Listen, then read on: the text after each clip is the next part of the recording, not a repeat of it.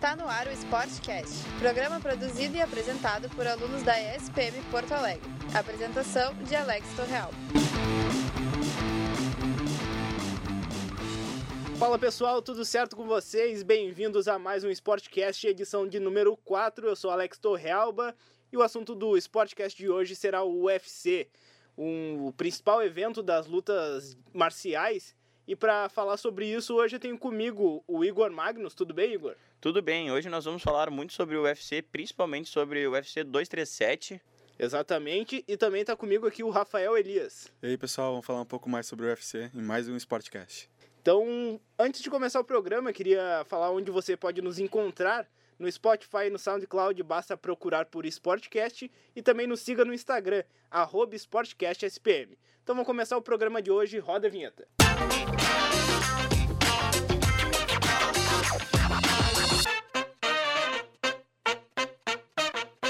Então, para falar do UFC, que é o Ultimate Fighting Championship, que é a principal organização de MMA do mundo, produz eventos em todos os lugares do planeta, tem sua base atualmente nos Estados Unidos e na edição de 237 do UFC vai ser realizada aqui no Rio de Janeiro, no Maracanãzinho.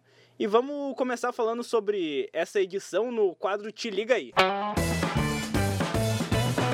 Te liga aí! Então, como já foi dito, a edição de número 237 do UFC acontece no Rio de Janeiro, na, no ginásio do Maracanãzinho, né?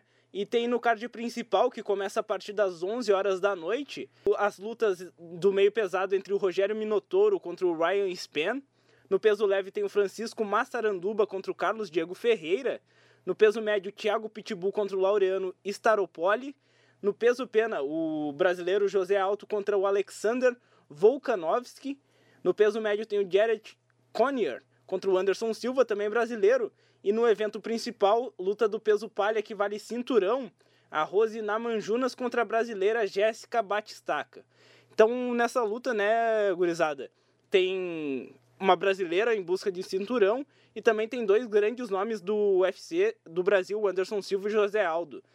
Vocês acham que o José Aldo e o Anderson Silva ainda podem render alguma coisa no UFC? Eles já são caras experientes, mas são grandes vencedores. O que, que tu acha, Rafael?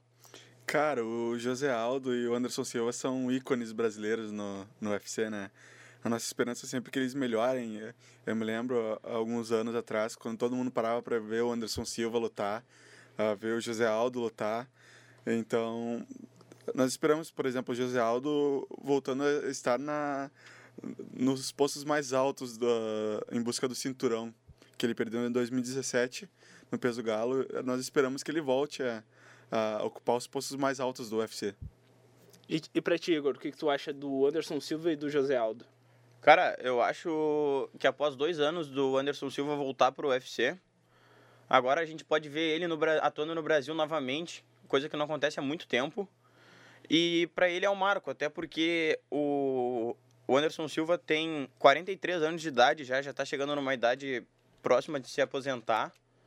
E acredito que essa possa ser uma das últimas lutas dele no Brasil.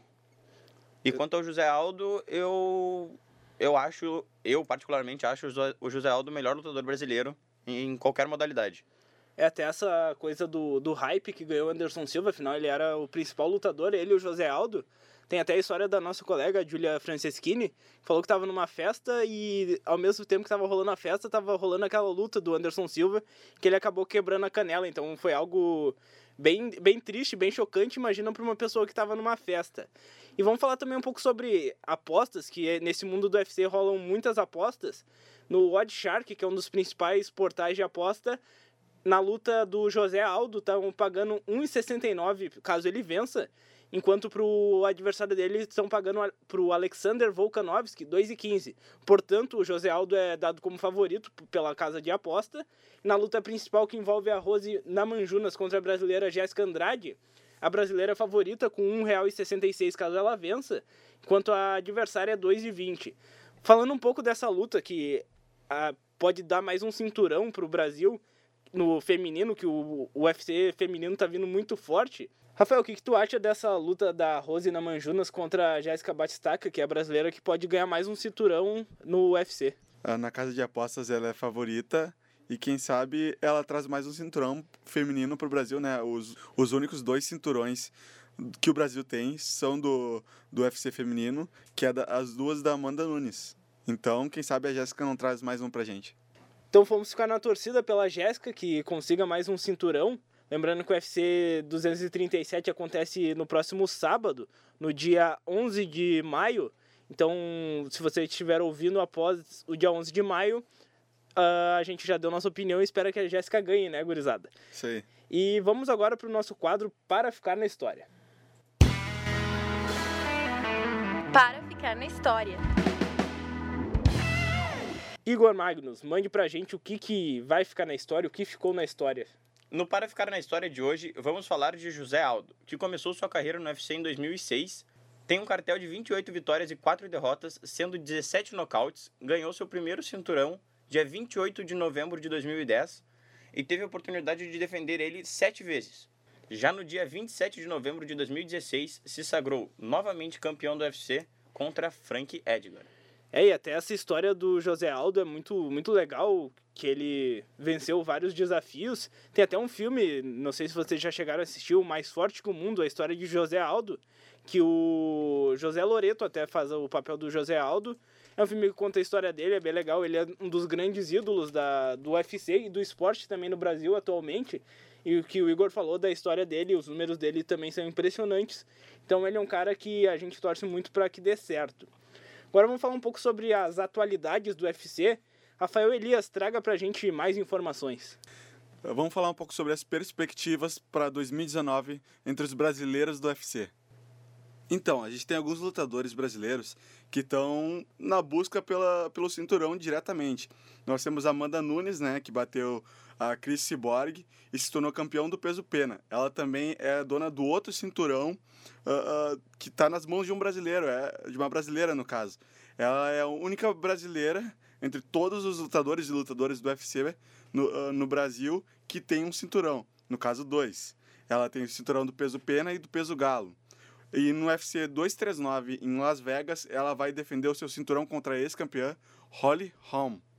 O Thiago Marreta ele vai lutar pelo título do meio pesado contra a lenda John Jones, que em 11 anos de carreira efetivamente nunca foi derrotado. Às vezes que ele perdeu, ele foi desclassificado por golpes ilegais, então é um páreo duríssimo para, para o Thiago Marreta. Além disso, nós temos o Marlon Moraes, que vai enfrentar o Henry Sejudo pelo título vago do peso mosca, no dia 8 de junho pelo UFC 238 ele é o título vago do, do peso mosca, porque o, o, o ex-campeão TJ Dillashaw foi pego no doping e acabou perdendo o cinturão. E também nós temos a Jéssica Batistaca, que a paranaense vai enfrentar a Rose Namajunas, como a gente falou anteriormente, no Rio de Janeiro. E é isso, Alex. O que, que tu tem a dizer sobre isso? Eu tenho a dizer que o UFC 239 vai ser muito bom esse que vai acontecer no dia 6 de julho. Eu acho que até supera esse 237, que vai acontecer no Rio de Janeiro, que vão ter duas defesas de cinturão. Então, é dois eventos principais. Mas não dá para descartar também esse 237, porque vai ser uma grande luta da Jéssica Batistaca. Tomara que ela ganhe, né? E tu falando sobre essas possibilidades de títulos brasileiros, tá vindo uma nova geração de lutadores, principalmente no masculino.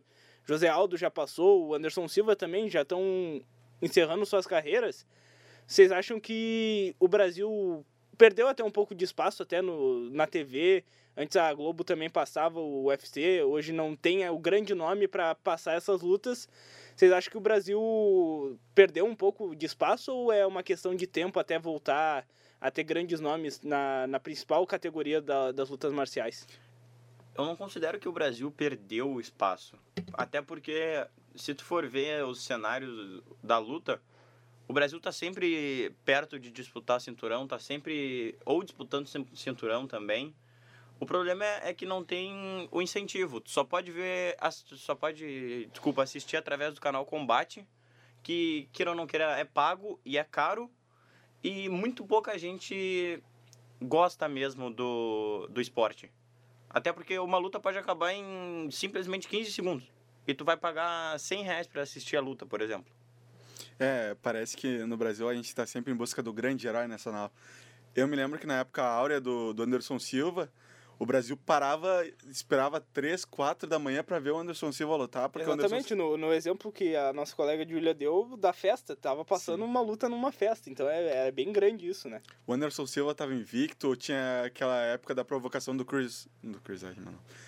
Existia aquela época da provocação do Shell Sonnen, depois teve o Chris Weidman, revanche, que daí o, o, o Anderson Silva acabou começando a perder as lutas, e parece que esse sentimento uh, que levou até a discussão para saber se o UFC era o segundo maior esporte do Brasil, acabou diminuindo. E a gente acabou limitado ao combate, o canal Combate, né? Exatamente, eu acho que até é uma questão de todos os esportes no programa da Fórmula 1 que, que vocês fizeram numa outra oportunidade, a questão do herói nacional é bem presente, porque esportes diferentes do futebol têm um tratamento diferente. E a questão do, do UFC, da Fórmula 1, do basquete também, às vezes tu precisa ter um ídolo muito grande para a pessoa começar a acompanhar.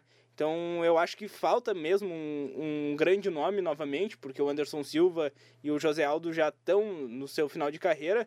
Eu acho que precisa aparecer um nome, um nome feminino se aparecer. O da Amanda Nunes é um nome muito forte, então acho que tem, tem que ser incentivado isso até para ter mais espaço na, na Globo, em outros canais, não ficar só limitado no combate.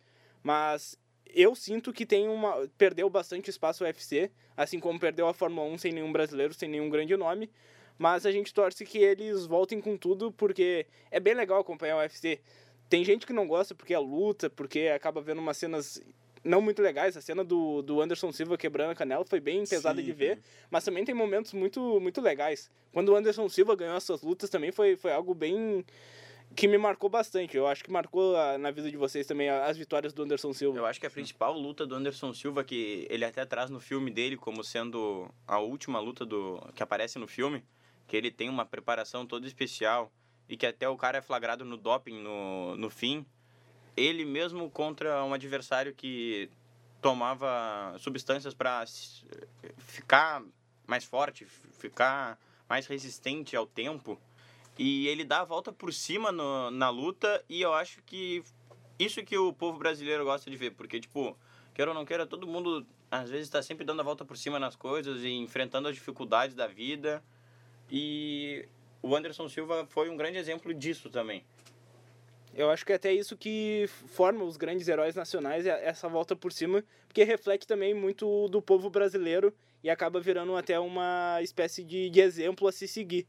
Então eu, eu, concordo com isso que o Igor falou. E a gente torce que surjam mais, mais heróis nacionais assim no UFC, porque depois que começou a ter esse sucesso, a gente viu muitas academias abrindo, o MMA voltou a ser falado muito forte. Então é uma oportunidade para crianças, para jovens que sonham em se tornar lutadores, quem sabe futuros heróis nacionais. Então tá dado o recado do programa de hoje. O UFC 237 que vai acontecer no Rio de Janeiro no próximo sábado, no dia 11 de maio. Vai começar a partir das 6 da tarde com as lutas do card preliminar. E a partir das 11 horas da noite tem o card principal com a luta principal entre a Rosina Manjunas, a estadunidense, contra a Jéssica Batistaca, que é a brasileira em, em que é a brasileira que está em busca do terceiro cinturão para o Brasil no UFC, a principal categoria de MMA do planeta.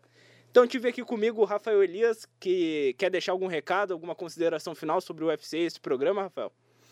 Eu acho que foi um programa muito bom. Nos sigam nas redes sociais.